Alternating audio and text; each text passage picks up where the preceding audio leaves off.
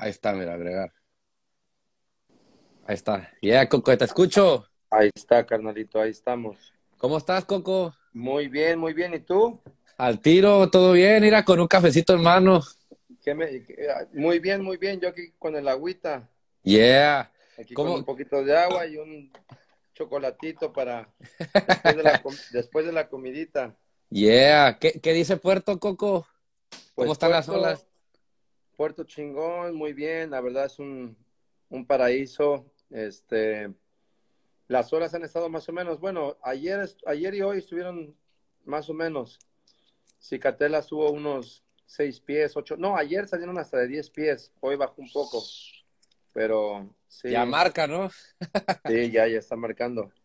Oye, Coco, pues nada, este, para los que no saben, Coco Nogales es este Big Wave Rider, este, no hay muchos en México, este, eh, Coco nos va a platicar un poquito sobre su trayectoria y cómo este, se marcan en, en, las olas gigantes, ¿no? Este, Coco, platícanos sobre tu primera experiencia, eh, cómo conociste el mar, cómo, cómo, este, cómo, cómo fue eso.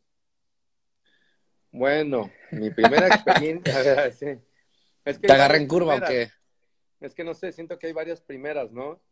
Este, la primera fue cuando, cuando estaba en Acapulco, cuando llegué a, a- a Acapulco, tenía como unos nueve años, nueve, diez años, Sí. y esa fue la primera vez creo que vi el mar. Este, em, y de ahí, de ahí, pues bueno, llegué a Puerto Escondido. Eh, es más, yo le tenía mucho miedo y respeto al mar, al, al, río, lo que sea, al agua, me daba mucho miedo pero en Acapulco logré romper ese, ese miedo, ese hielo que tenía de- desde niño, desde muy joven. Y lo decidí, fue cuando yo solito lo decidí, cuando mis amigos o mi familia me querían empujar, pues nunca, nunca lo hacía, me lloraba, me daba miedo, pero una vez este, rompí el hielo yo solito y casi me andaba ahogando. Me acuerdo que me sacaron unos, estaban las olas reventando en la Condesa y eh, eh, las olas estaban medio grandecitas, como short break, ¿sabes? Estaban haciendo varios. Hizo el breakero. Me metí, me metí y me cayó un set y pff, no, no salía. Me acuerdo que estaba abajo y hay un chico más grande que yo, me acuerdo muy bien que me sacó a la superficie y ahí todos me hablaban así como que tranquilo, tranquilo, todo va a estar bien, respira, respira, tranquilo, no sé qué. Me hablaban, me hablaban y ya en ese momento como que ahí se rompió el hielo, como que dije, ah, bueno, ya me controlé me quedé ahí y, ya pues después me salí, pero desde ahí fue como que el momento en que yo ya había tenido como que finalmente había roto ese hielo y, y ya era el, el inicio de algo que pues no sabía que algo mágico me estaba esperando, ¿no? Ya después llegué a Puerto Escondido y bueno, fue otra historia, ¿no? Este, te digo, por eso te digo, son varios, varios, este, varios pasos. De hecho, esa es la, segunda pregunta que tenía preparado para, para tu entrevista. ¿Cómo, ¿Cómo llegas a Puerto? ¿Cómo te enteras de, esta, de este lugar, de este pues paraíso, ¿no? Puerto Escondido es un paraíso, la verdad que pues los que no tengan la oportunidad de conocerlo, pues este pues si surfean, ¿no? Yo creo que es un lugar, es un must, ¿no? Es un, es un lugar al que sí tenemos que asistir, pero ¿cómo fue, cómo, cómo fue que te enteras de este, de este lugar, Coco? Pues yo estaba en casa de, de unos, de, estaba en casa de unos amigos y bueno, más bien yo me estaba en una casita donde yo dormía. Eh, se estaban quedando unos amigos de, de la calle también, que pues yo, yo vivía en la calle y en esa casa donde yo me quedaba, un, un licenciado me había dado su casa para que me quedara ahí. Eh, obviamente la casa estaba vacía. Me dijo, tú, quiero que tú te quedes ahí a dormir, eres algo diferente, no lleves a, a amigos, pero obviamente pues ya a mis amiguitos de calle también ahí a dormir. No sé cómo fue que llegaron unos amigos de los amigos que se estaban quedando ahí, no sé, no sé, una mañana llegaron y de repente empezaron a Qué loco. platicar de, de un que acaban de llegar de Puerto Escondido, que era un paraíso y que el surfing y que el surfing y que los chavitos surfeaban y era todo surfing, paraíso, Puerto Escondido. Yo escuché, escuché y una semana después de, de esa, de esa plática que escuché de Puerto, pues pasaron muchas cosas en, en Acapulco que, que me hicieron tomar la decisión de irme de Acapulco y dije, bueno, me voy. ¿A dónde me voy? ese lugar, Puerto Escondido, que había escuchado. Y así fue como... sí, así fue como, pues como me enteré de Puerto Escondido. Cuando llegué a Puerto, pues, wow, era así como... Era un pueblito pequeño de pescadores y pues no, no existía niños de calle aquí, nada de eso. Y cuando llegué aquí dije, sabía que iba a ser mi casa por el resto de mi vida. Entonces, llegué a Playa Cicatela, me recuerdo que me fui caminando, bajé del, centro de Puerto Escondido, me fui, no, no encontraba la playa, llegué a Marinero, de ahí me fui caminando toda la playa hasta llegar a Cicatela y caminé hasta Cicatela así bastante. Las olas estaban gigantes y me acuerdo que me quedé sentado viendo las olas como unas dos horas, así mar gigante. Y sí creo que había unos dos surfistas. Me recuerdo que dije, yo quiero hacer eso, ¿no? Voy a hacer eso. ¿Cuántos años tenías, Coco, cuando esto? Como 10 años, más o menos. Wow. Oye, y... Sí, no, pues 10 años, este, eh, digo, no es, no es edad para entrar al, al, bueno, no sé, no, ahí hay, ya hay morros que andan surfeando olas gigantes, pero, pero ¿qué, qué pensaste cuando viste antes de surfear, ¿no? ¿Cómo, ¿Cómo fue esa experiencia como la transición de Coco, no surfer a Coco, a Coco surfer, ¿no? ¿Cómo te llamó la atención? ¿Cómo, fue eso? No, pues este, me recuerdo que te digo que cuando llegué así, como que una conexión especial con las olas, cuando me quedé sentado viendo el mar. De ahí pues empecé a conocer gente aquí en Puerto, empecé a hacer amigos, amistades, Primero llegué al, junto al mar con la familia, conocí a un chico que se llama César, César, este, César, no me acuerdo su apellido, no sé si es Ramírez igual, pero me parece que Ramírez era el hermano, es el hermano de Fidencio, uno de los, de los pioneros de Puerto Escondido también. Y me interrogó, hicimos amistad y me sabía que yo no tenía trabajo, necesitaba trabajo, no tenía dónde quedarme y me dieron chamba en un restaurante en la bahía lavaba platos, limpiaba el restaurante y me dormía en la hamaca. Así estuve como un mes.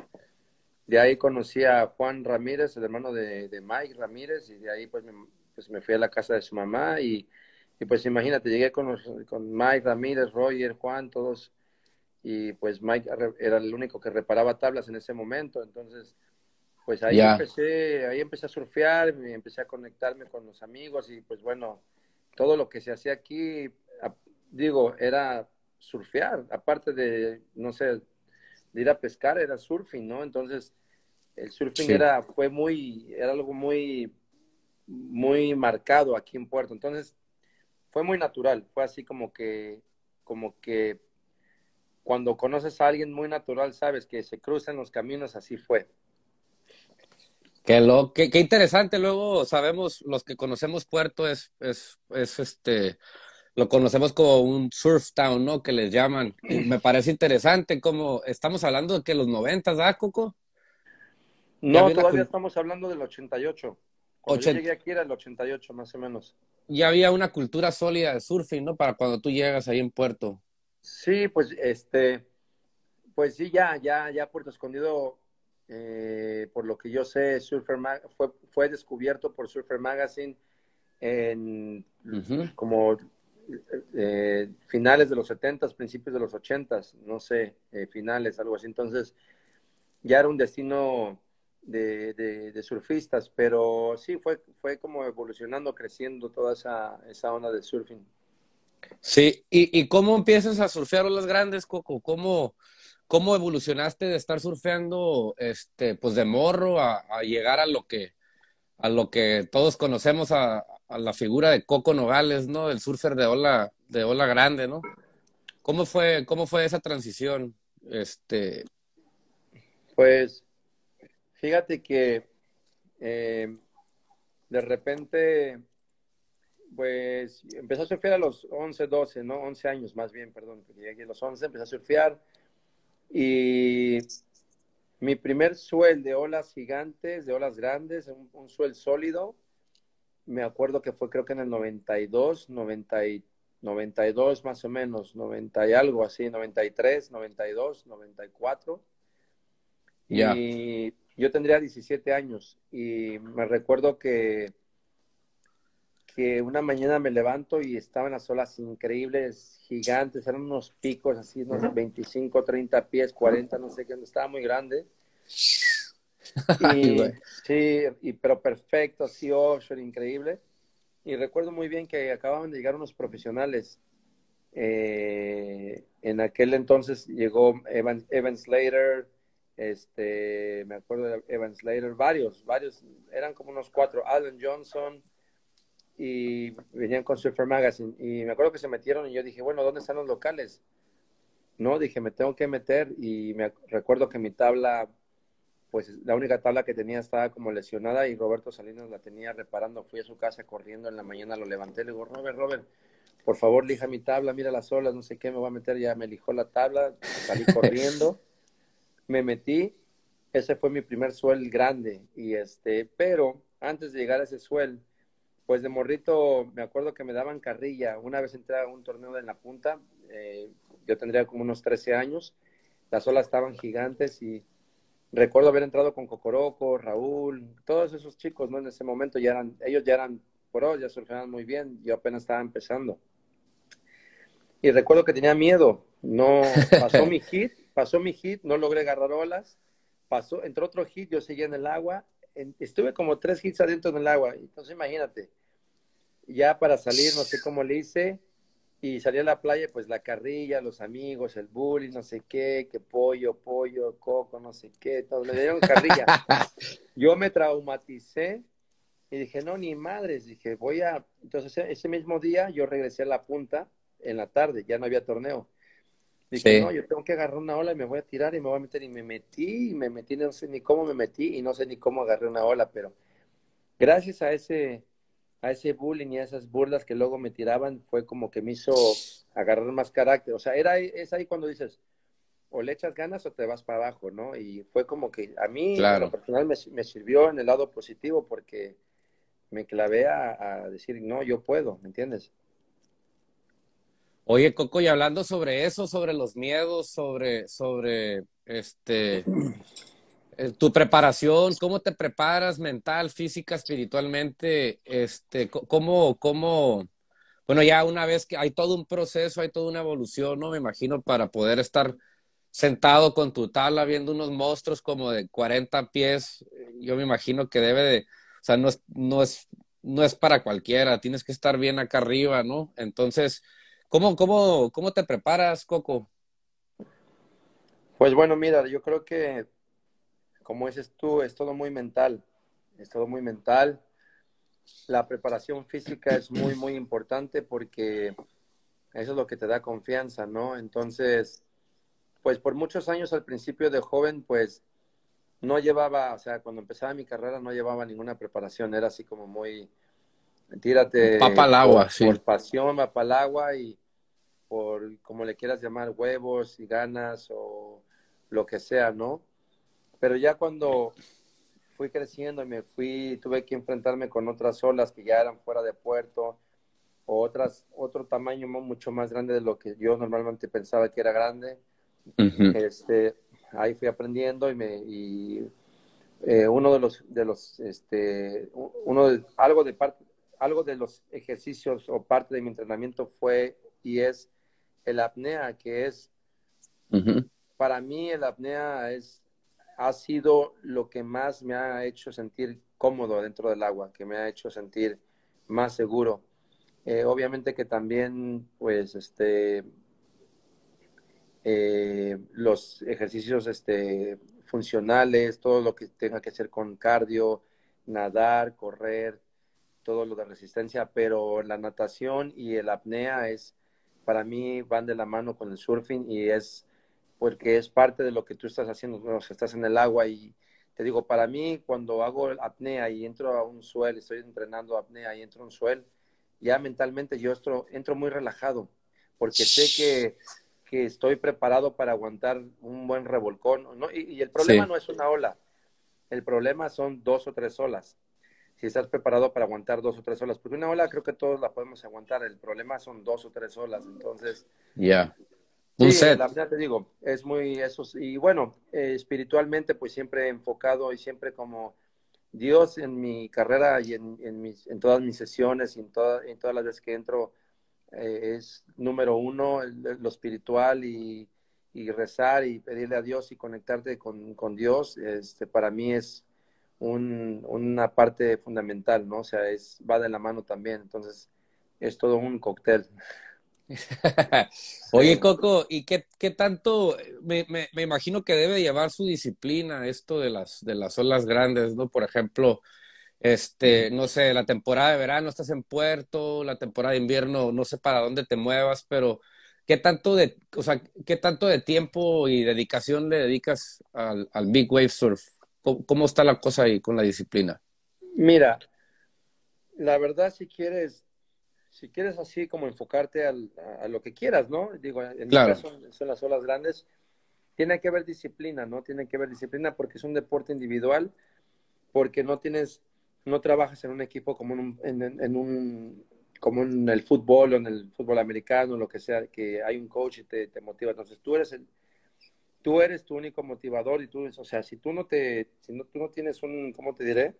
Disciplina contigo mismo, no la vas a hacer. Entonces, eh, como dices tú, el verano es Puerto Escondido, el invierno es Hawái, Todos Santos, Maverick. Claro. Y pues, o sea, para poder lograr y, y, llegar a esos lugares, pues necesitas la ayuda, ¿no? Necesitas un sponsor, porque pues es caro uh -huh. viajar, los boletos de avión, viajar con tus tablas, hospedaje, barco, lo que sea, gastos, es un, es un billete. Pero perdón, pero este, tengo una servilleta. Eh, yo, obviamente que yo empecé sin sponsors, ¿no? Todo tiene un, un inicio. Claro. Y, y, pues yo creo que para lograr tu sueño tienes que estar dispuesto a, a hacer lo que sea para poder llegar ahí. O sea, yo te hablo así en el tema de trabajar, hacer trabajos que no te gustan, construcción, pintar, lo que sea, dormir en el suelo, eh, llegar como sea, o sea, yo pasé muchas cosas así donde, hardcore, donde llegar sin comida casi, y solo por llegar a estar en ese lugar, eh, tocar puerta por ayuda, hacer lo que tengas que hacer para poder seguir y llegar a tu, eh, ¿no? a, tu destino. Entonces hay un inicio y ya después cuando logras. Logras ese objetivo, te empiezas a conectar, finalmente llega el sponsor, pues bueno, ya tienes tú una responsabilidad con ellos, sí. tienes que cumplir y pues cumplir contigo mismo y con ellos, ¿no? Pero sí, hay, hay, o sea, si no hay una disciplina, o sea, tienes que ser disciplinario contigo mismo, tanto en lo profesional, en lo espiritual y todo eso. Eh, de, de hecho, esto nos lleva a la, a la próxima pregunta que, que, tengo, que son, que habla de los retos, ¿no, Coco? Eh, no está fácil. Este, tenemos retos de nuestras vidas personales, tenemos retos por ejemplo, que nos impone la, la industria del surf, ¿no? Eh, platícanos un poquito como más, más a, a, profundidad sobre eso, Coco. ¿Qué tuviste que atravesar? Ah, los retos. O sea, ¿qué tuve que hacer para... Para, para poder donde, llegar a donde estás, ajá. Oh, ok. No, pues bueno, de, te digo, desde un principio, o sea, si, si regresamos, si vemos todo eso desde atrás, o sea, entonces vamos a regresar desde el principio, porque es todo un, un, journey, todo un viaje, un camino. Desde muy chavito, cuando me salí de mi casa, pues yo vivía en las calles, en DF, eh, me salí y me fui a trabajar limpiando colectivos, camiones, trailers, vendía chicles, paletas, periódico, dormía donde había chance, en la, o sea, escondido en la calle, o luego me daban chance los camioneros, me dormía en el camión, en el tráiler, lo que sea, había veces que no, en las terminales, o sea, desde ahí viene todo. Wow. En Acapulco, pues ya llegué a Acapulco, ya era como un poquito más suave porque no era una ciudad fría, ya era el calorcito, y dormía en la playa, en la arena, bajo una palapa, igual vendiendo rosas, aprendí a cantar, mover la panza. De ahí, sí, sí, todo. Chicoco. no, la cucaracha, la bamba, Micaela, todas las canciones, no, imagínate. Qué loco. Este, sobrevivencia, madrizas con niños de calle, botellazos, piedrazos, o sea. Wow. Y ahí llegar a Puerto Escondido buscar chamba. Mi primer trabajo era haciendo mosaicos. Bueno, ayudaba a hacer las mezclas para los mosaicos y trabajaba por comida. No me pagaban dinero, pero me daban comida. Eh, hice de todo aquí en Puerto. Eh, eh Qué loco. Barnizando, pintando, albañil, pescador, todo. California, bueno, llegó la época de, de, que quería ir a California para conocer la, la, meca del sur, o sea, en California, ¿sabes? Y hice amigos aquí en Puerto. Cruzar la frontera ilegalmente, pasar muchas hambres, ¿sabes? Este, en la frontera que te agarra la migra, que vuelve a intentar, no tienes ni un peso llegar a, California finalmente, trabajar de, de, construcción, levántate a las 5 de la mañana, con, no me gustaba, pero lo tenía que hacer. muchas cosas, o sea, hay muchas cosas, ¿no? Este, estuvo heavy, o sea, pues una lista larguísima, ¿no? Sí, qué, qué, qué interesante, Coco, es, este, es yo quiero pensar que es como el hambre, ¿no? Que tienes por, por llegar a, realizar tus, tus sueños, ¿no? ¿Quién, ¿Quién te ayudó en ese trayecto, Coco? Este, es algo de lo que no he visto que en tus entrevistas y eso. ¿Cómo, cómo, quién te ayudó? Porque solo no se arma, pues yo sé, o sea. Pues mira, siempre hubo, no siempre, pero de repente había una persona, una persona que siempre te daba la mano te ayudaba con, un consejo, con un taco, con quedarte en su casa unos días. Siempre hubo alguien que me dio un trabajo y cada oportunidad traté de, aprovecharla. Este, tampoco, o sea, nadie fue que me dijo, para llegar a donde yo estoy, nadie me lo dio así, ten, ten. ¿Sabes? Tuve que ganármelo, ¿no? Entonces, pero sí hubo personas claves en mi vida donde cuando estaba niño conocí unos amigos aquí en Puerto que me cuidaron mucho cuando iba a California, cuando, no siempre, ¿no? Pero hubo una, una época cuando estaba chavito, mi primera vez en California tenía 14 años, me quedé allá como casi un año y medio, estuve en high school, ellos, ellos este, firmaron que eran como mis responsables, siempre me dieron consejos positivos, este, también hubo mucha gente que me engañó, muchas veces que regresé a California, que según me daban trabajo y llegaba allá, les hablaba y no me conocían o no sé qué, que no sé, se hacían pendejos. O sea, bien planchado, bien colgado. O sea, también pasé de muchas de esas también y, y luego ya cuando cumplí, ¿qué será? Cuando tenía, eh, sí, cuando cumplí como 18 años, ahí conocí a Paul Gómez, que eran los de Vilabón en ese momento. Paul Gómez era el team manager de Vilabón. Lo conocí en Puerto y me dijo, oh, tú eres el chavo que acaba de salir en Surfer Magazine, en People Surf, la entrevista le digo, sí, que te pasas ilegal, que te vas a Hawái, que tus sueños sí. Ah, ya lo conocí, llegó con unos pros, Pancho Zuli, varios pros estaban aquí.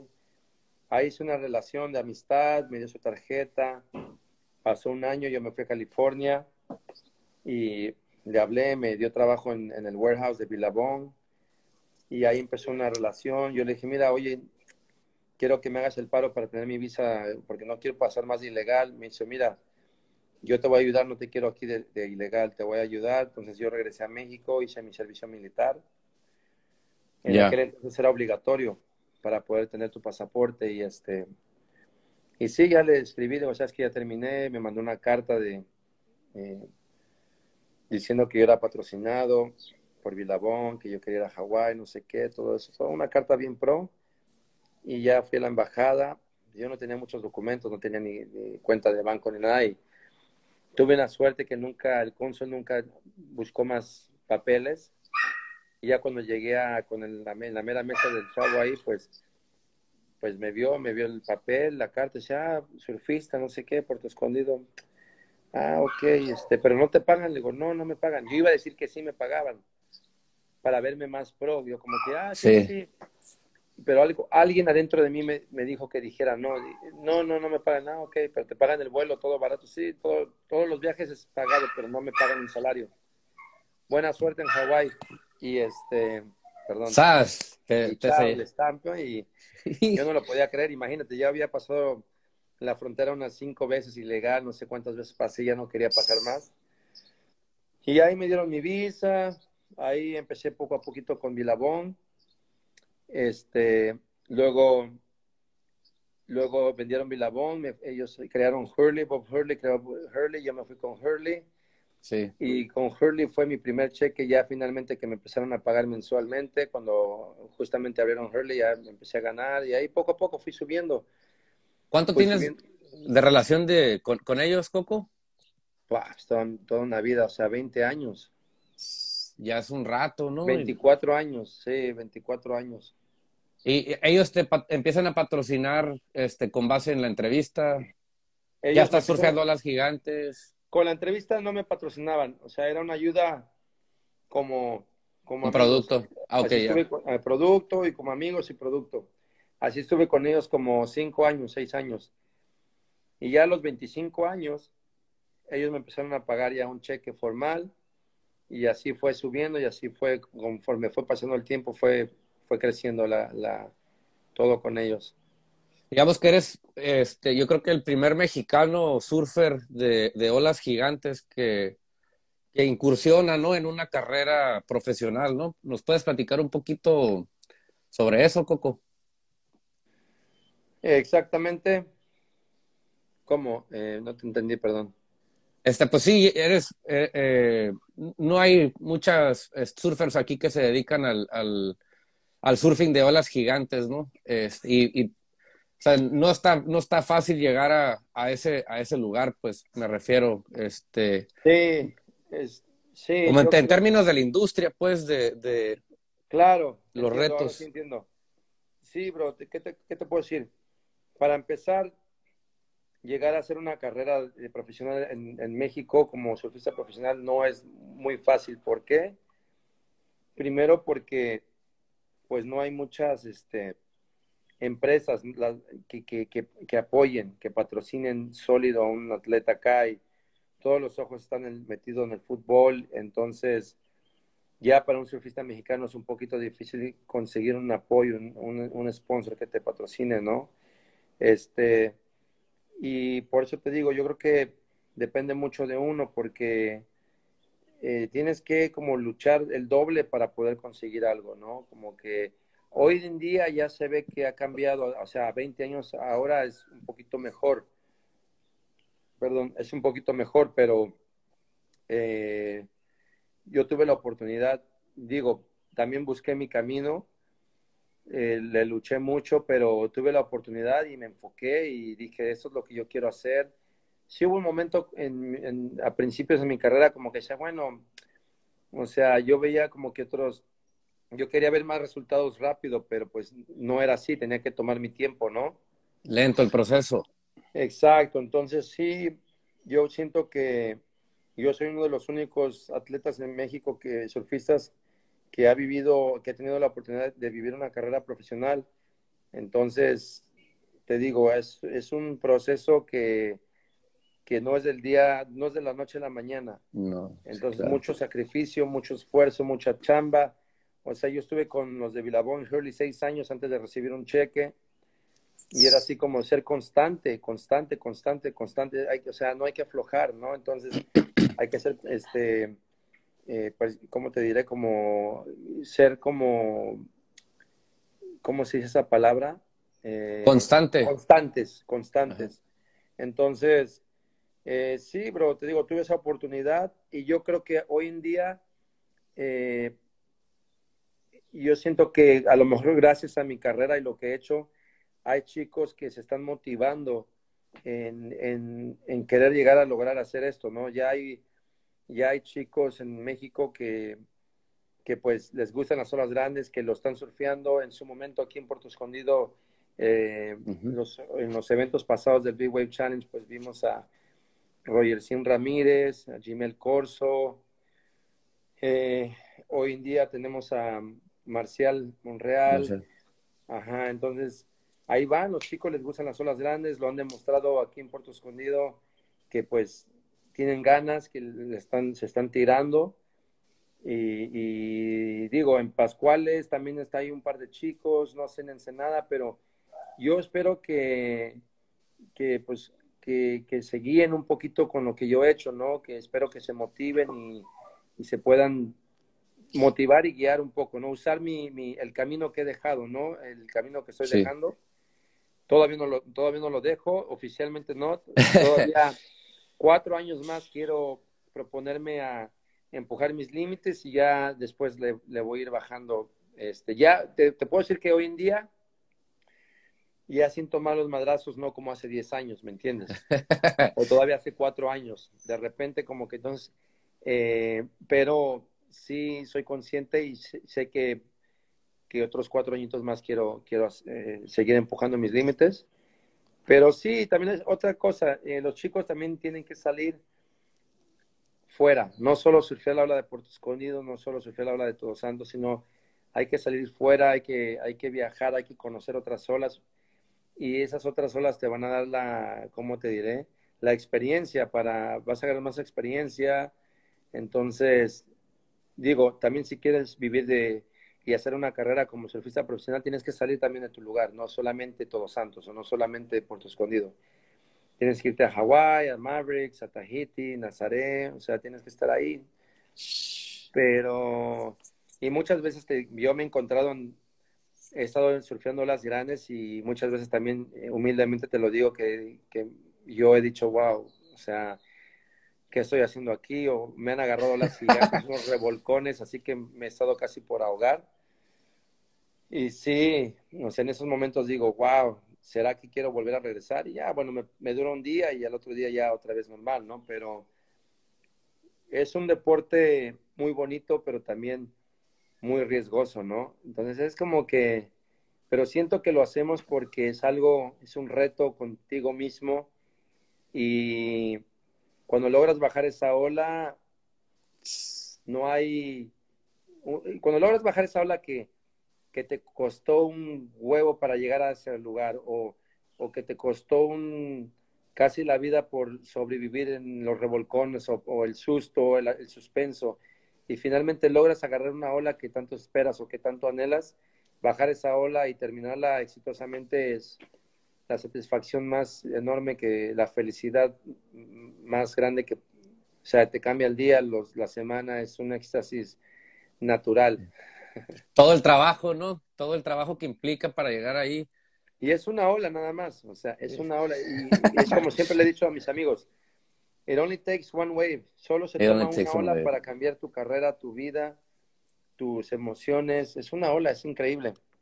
Sí, oye Coco, hablabas de las limitaciones. De hecho, es una de las preguntas que, que, tengo aquí para ti. ¿Cuáles son tus limitantes? Este, y, y dónde, dónde entra la humildad, ¿no? De aceptar, ¿sabes qué? Pues ahorita, ahorita no, ¿no? Este, ¿cuáles son tus límites, Coco?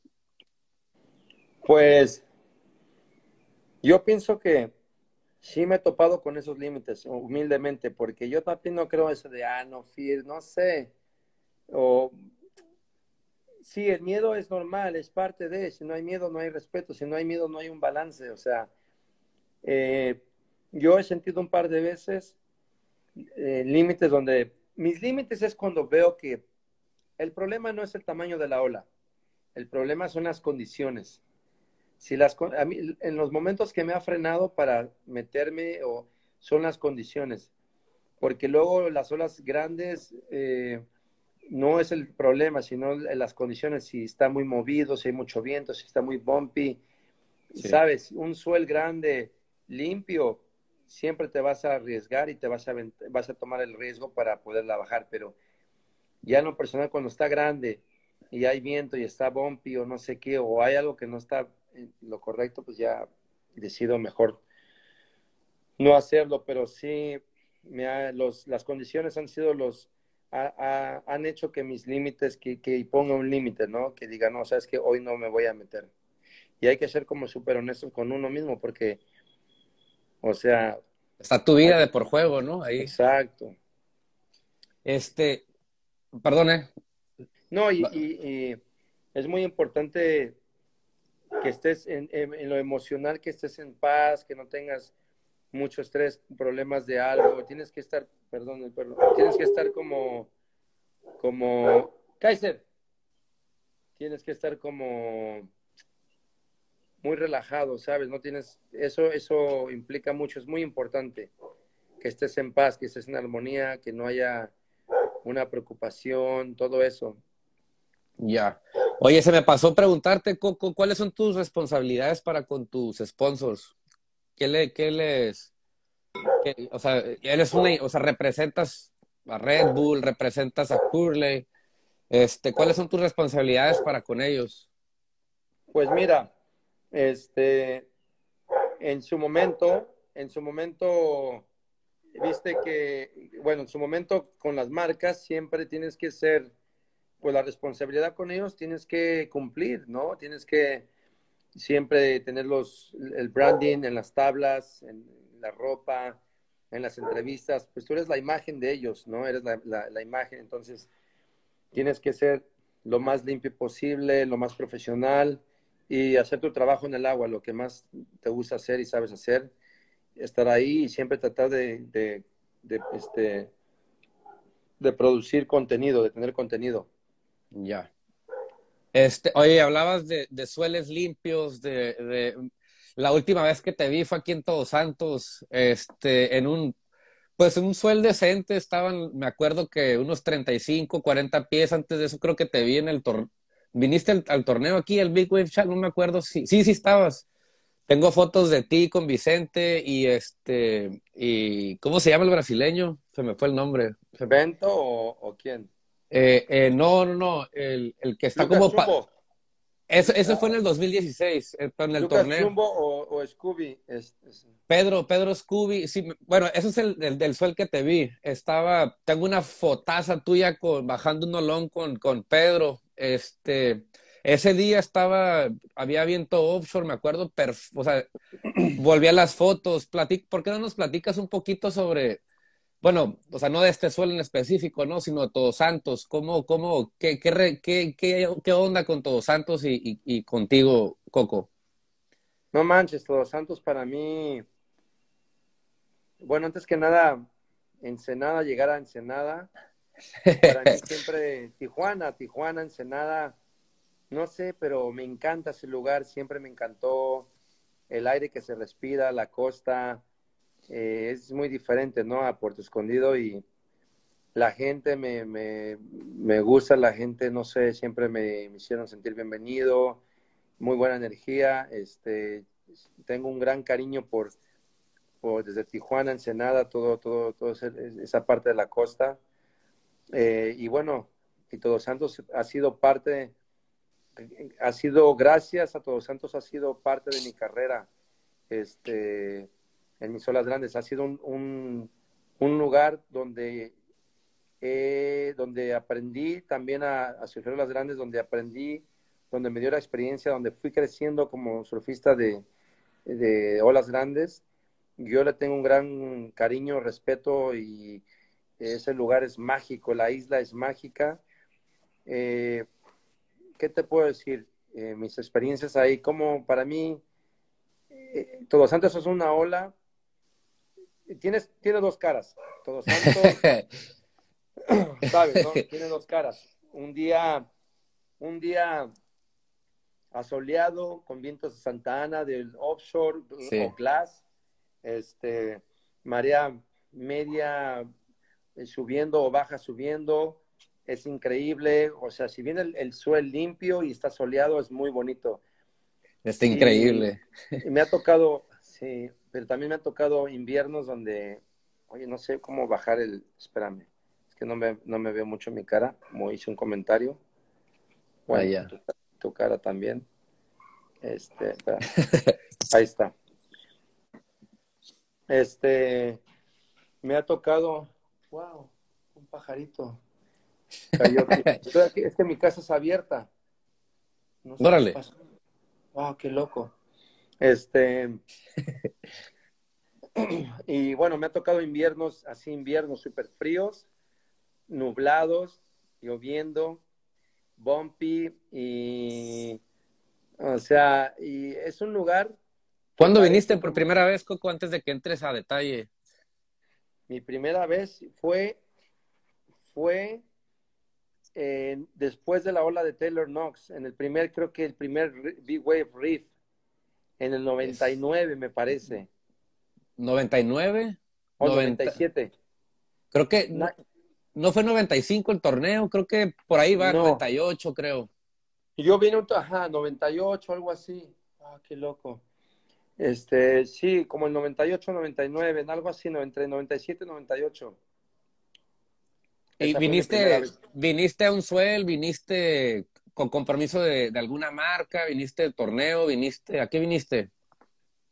No, pues vine a, fui a un, al torneo, me invitaron al torneo de Ola Grande, pero justamente ese torneo estaba pequeñito. Órale. No me acuerdo, no me acuerdo contra quién surfié, pero me acuerdo que hasta creo que Manoa Drolet estuvo en ese torneo. Órale. Porque eso estaba para Riff. Entonces, este, esa fue mi primera vez, pero bueno, de ahí empecé a ir varias veces. Y te digo, es una ola que, que revuelca bastante. No, no es como puerto que te da muchos martillazos, sino te tiene abajo, te deja abajo, te mantiene. Es más, hace en el suelo del 2010 estaba por ahogarme, estaba mucho tiempo abajo de, de, una ola, no salía, no salía. Y yo dije, no, tengo que salir porque la segunda está por caer. Luché así por salir, no sé, después de, de, de así, de, nadar bastante y todo eso, logré salir a la superficie, pero cuando iba sacando mi cabeza, iba cayendo el labio de la otra. O sea, Ay, papá. Si no daba ese último empuje de brazo, de, lucha por salir, me caía la segunda y ahí es ya mucho chance de peligro de, de ahogarte. Wow. Sí, no, no, me ha tocado ver. Pero me han tocado días también increíbles, así perfección. Me han tocado días muy bonitos. Es un lugar mágico. De hecho, esa, esa vez las, las fotos que, que, tengo tuyas ahí, este, recuerdo que no sé si, no sé si tú venías con todo el crew de los brasileros. Llegaron un poquito tarde, estaba el, el, el Thumper Mayer, fotógrafo, estaba en el agua, en el jet ski, lo recuerdo perfecto. Ah, Estaba, no estaban tan grandes, o sea, sí estaban grandes las olas, unos 30, 40 pies. Ah, pero... hablas de hace como cuatro años, tres, cuatro años. En el 2016, ajá. Ah, 2016 fue. Noviembre 2016, lo ah, tengo claro porque tengo las... Ya, ok. Wow, bueno, ese día estuvo perfecto. increíble. increíble. Sí, en las mejores condiciones, limpio, limpio. Offshore también. No estaba pasado, pero estaba con el límite de ya de ya gigante, pues, ajá. Sí. Bueno, había unos fácil, unos, ¿qué?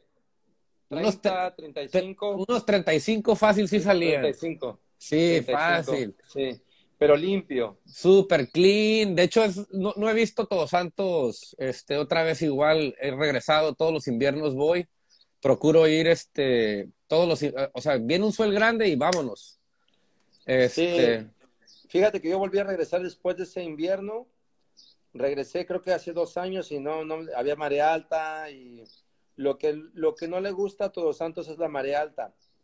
Sí, o no. sea, llegar a la mañana con marea alta, no, no, hay mucha agua. Tiene ah, la isla para agarrar lo bueno y que reviente chida la ola tiene que ser eh, marea mediana. Y, y, subiendo, ¿no? Y el, ajá, y el viento es importante porque pues la isla, la isla entonces es muy sensible la isla al viento, entonces tiene que ser el viento correcto. Pero sí, me acuerdo, ese suel fue maravilloso, estábamos todos como en un sueño. Es más, yo venía de Mavericks, porque nosotros veníamos de Mavericks, nosotros surfeamos Mavericks y yo me vine manejando toda la noche para llegar a, este, llegué a San, eh, no, es, perdón, yo tomé un vuelo a las 5 de la tarde de San Francisco, surfé Mavericks, tomé el vuelo a las 5, llegué a San Diego en la noche y al otro día a las 5 de la mañana cruzamos. Te venías con, con Pedro y con, con, con Lucas. Ajá, bueno, ahí, ahí nos compartimos el barco, sí. Órale, órale. A mí se me hizo increíble ese día. Estaba, pues ya sabes cómo se la avienta Diego Pertuso desde Los Cabos manejando, se te queda en la isla como una semana. Este, se me hizo bien chido que compartir esas experiencias con ustedes en el agua. Este, Coco, platícanos sobre tus las otras olas, Nazaré, Chopo, la, ola de Chopo que, que agarraste. Eh, ¿qué se siente estar ahí? Bueno, otra de las cosas que quería platicar contigo es, viste la foto que, que subí hace rato, ¿no? Donde estás completamente cómodo pasando una ola.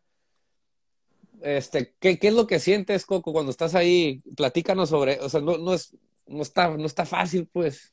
Se me hace bien interesante. Pues es una adrenalina, es un rush estar ahí y constantemente tienes que, que estarte hablando en tu mente y, y tienes que estar súper atento a todo lo que está pasando y porque si te apendejas un poquito te viene el set, si te quedas platicando, te quedas apendejando, te viene y, y, es lo que pasa de Todos Santos, que luego se calma y te puedes como confiar, te empiezas a meter un poquito más hacia abajo y si viene un set de esos te agarra y te lleva hasta las piedras, incluso yo un par de veces me rompió la tabla, tuve que ir hasta la, o sea, me, tuve que irme a la isla, que es, no es playa, tú sabes, la, la ola, la espuma llega a la, a la, isla, al acantilado y...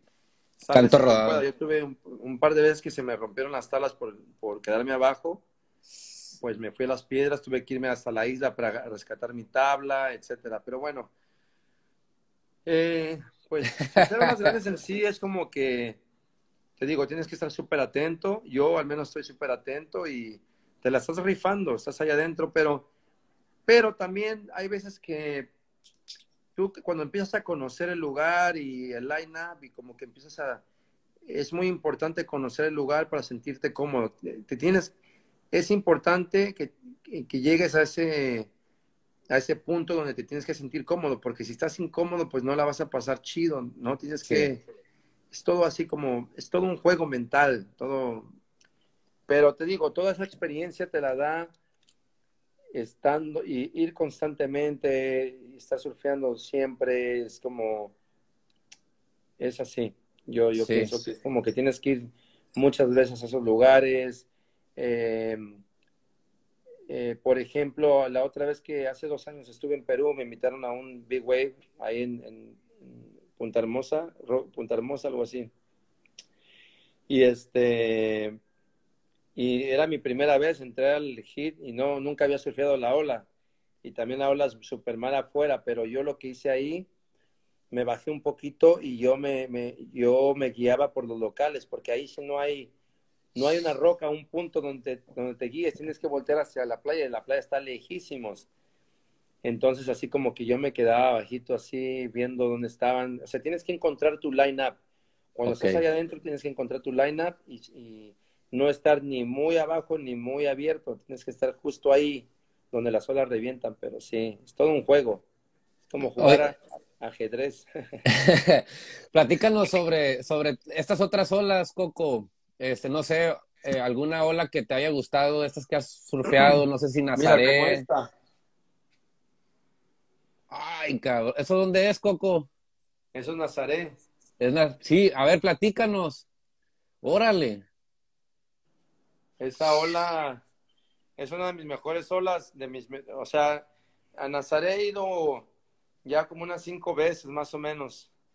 Y ese fue uno de mis mejores viajes, de todos mis viajes en, concreto, en, eh, redondeando todos los viajes.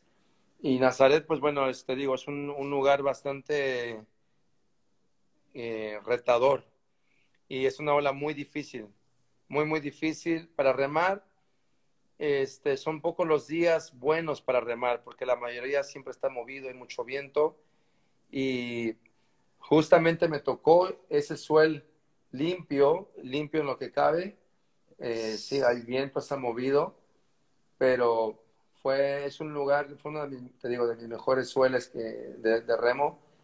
Y para surfear esa ola tuve que remar desde el otro lado de la bahía.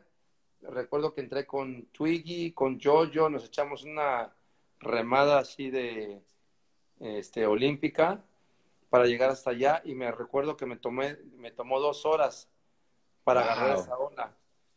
Ajá, yo estaba más abierto del lado derecho y no pasaba nada y le dije a Giorgio, ¿sabes qué? Vamos a pegarnos más hacia el faro, hacia las rocas.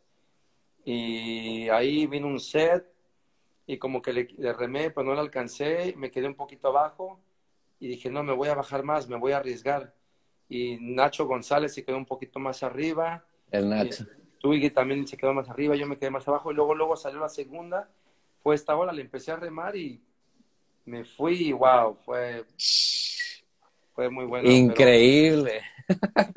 sí, bro, son, muchos los, los, ¿cómo te diré? Hay muchas, muchas historias. Oye, Coco, ¿y ahora cuáles son tus sueños? Ya estás, ya estás como en la cúspide de, de, de ya cumpliste tus, tus, pues esos sueños que tenías de morro de, de, de surfear olas grandes. Ahora, ahora ¿qué, qué, qué sigue para Coco? Pues te digo, yo quiero, quiero seguir surfeando, voy a seguir este, cazando un par de suelas grandes, voy a regresar a la isla, quiero regresar a Nazaret, seguro dos años más, cuatro años más. Eh, claro que con un ritmo diferente, no tan, tan activo como antes. Y pues bueno, tengo el proyecto Ajava, seguir con el proyecto Ajava, es un proyecto social, es un campamento para niños, eh, para motivarlos y hacerlos creer en sus sueños, ese es el, objetivo del campamento. Este, a lo mejor a futuro tener una escuela aquí física con Ajava y, y pulir talentos, ¿no? Pulir talentos. Y por otro lado, pues con mi surf camp, ir creciendo con el surf camp y pero pues seguir en el agua, ¿no? Seguir en el agua, pero te digo, definitivamente, o sea, dos, cuatro años más de, de, límite. De martillazos. Sí, de a los madrazos. Oye, Coco, este, nada, consejos para las, para, las próximas generaciones, que estamos viendo que ahí en Puerto está surgiendo, bueno, ya de años, ¿no? Pero están, andan un par de surfers muy activos en Puerto Escondido, tirándose olas muy, muy heavies. Este, no sé si tengas este par de consejos para ellos. Pues mira, mis consejos este de que pues sigan luchando por sus sueños, que crean en ellos mismos, que las cosas no son fáciles y que hay que salir de Puerto Escondido también, porque sí, Puerto es Puerto, es increíble, pero eh, Puerto es una temporada, son tres, cuatro meses al año, después ya no pasa nada y si quieren hacer un nombre, eh, ser reconocidos internacionalmente, no solo nacional, sino internacional y, y, poder, porque me imagino que también tienen sueños de surfear Hawái, Mavericks, Nazaret, no sé, eh, o, o, no solo los de olas grandes, sino de olas pequeñas, de salir a competir, ir a otros lugares, o sea, que, que estén dispuestos a hacer lo que sea, que trabajen, que luchen por sus sueños y que tengan paciencia, que no es nada de la, de la noche a la mañana, ¿no? Entonces, que tengan disciplina con ellos mismos. Eh, estamos viviendo también otros momentos, ¿no? Ahorita con lo que está pasando, no es nada fácil, pero tampoco es imposible, ¿no? Tampoco es imposible. Este, entonces, digo, ese es mi consejo, ¿no? De que le echen ganas, que crean en ellos mismos y, y eso es todo, ¿no? Que, sean, que tengan disciplina. Muy bien. Este, nada, Coco, ya como para cerrar, que se me estaba pasando, eh, hablar un poquito sobre el equipo que utilizas, Coco. Tu relación con tu eh, Ah, ok, bueno, pues ya sabes que pues surfeamos, usamos tablas de diferentes tamaños dependiendo la, el, dependiendo la ola, ¿no? Pero he trabajado mucho con Jeff Dog, es un shaper de Huntington Beach, California. Eh, para Puerto Escondido pues uso mucho, ya de 15 pies para arriba, uso 8.4 hasta 10.0. Este, me gusta usar, me gusta usar tablas con, con, volumen, que tengan flotación. No me gusta usar, nunca me gustó usar tablas con rocker. Desde los 90 vengo usando tablas flat, que en los 90 usaban mucho rocker. A mí no me gustaba y ve, todo regresó a lo flat y sí, eh, qué loco. no rocker para Puerto Escondido, eh, ya cuando uso tablas grandes me gusta usar mucho los quads también por la velocidad que vas en el tubo. En olas grandes, por ejemplo, como Todos Santos, si está glassy, usas tres, tres quillas. Perdón, si está glassy, usas cuatro quillas, puedes usar cuatro quillas, pero si está medio bumpy, movido, usas tres porque tres tiene más amarre cuando, porque por ejemplo, si brinca la tabla en tu Barrington la quilla ya no entra 100% al agua. Entonces, si tienes cuatro quillas y estás cortando un Baronton con dos quillitas chiquitas de un costado se va a barrer. Entonces, pero la quilla de en medio, si usas tres quillas, la quilla de en medio siempre va a agarrar agua. Entonces, tres quillas, si está bumpy, si está glass, cuatro quillas. Este, sí, eso es lo que más o menos me gusta, me gusta usar. He probado también otras tablas de otros shapers. He usado, tablas de stretch, que son muy buenas también. Eh, hace muy buenas tablas de epoxy para olas grandes. Eh, no cualquier shaper sabe, hacer tablas de epoxy porque el epoxy tiene mucha flotación. Entonces, tampoco quieres demasiada flotación en una, en una ola, en, en olas grandes. Tiene que tener el peso correcto. Si no te brinca mucho y te puedes ir de, de wipeout. Oye, Coco, este ¿y, y los, los, los chalecos estos? Ah, bueno, pues ya desde hace, ¿qué serán? Hace seis años se empezaron a usar los chalecos, cinco, seis, cuatro, seis, cinco, seis años. La verdad que yo creo que es una muy buena idea porque también hoy en día se, están, se está surfeando las más grandes de lo que se surfeaba en los, en los noventas, ¿no?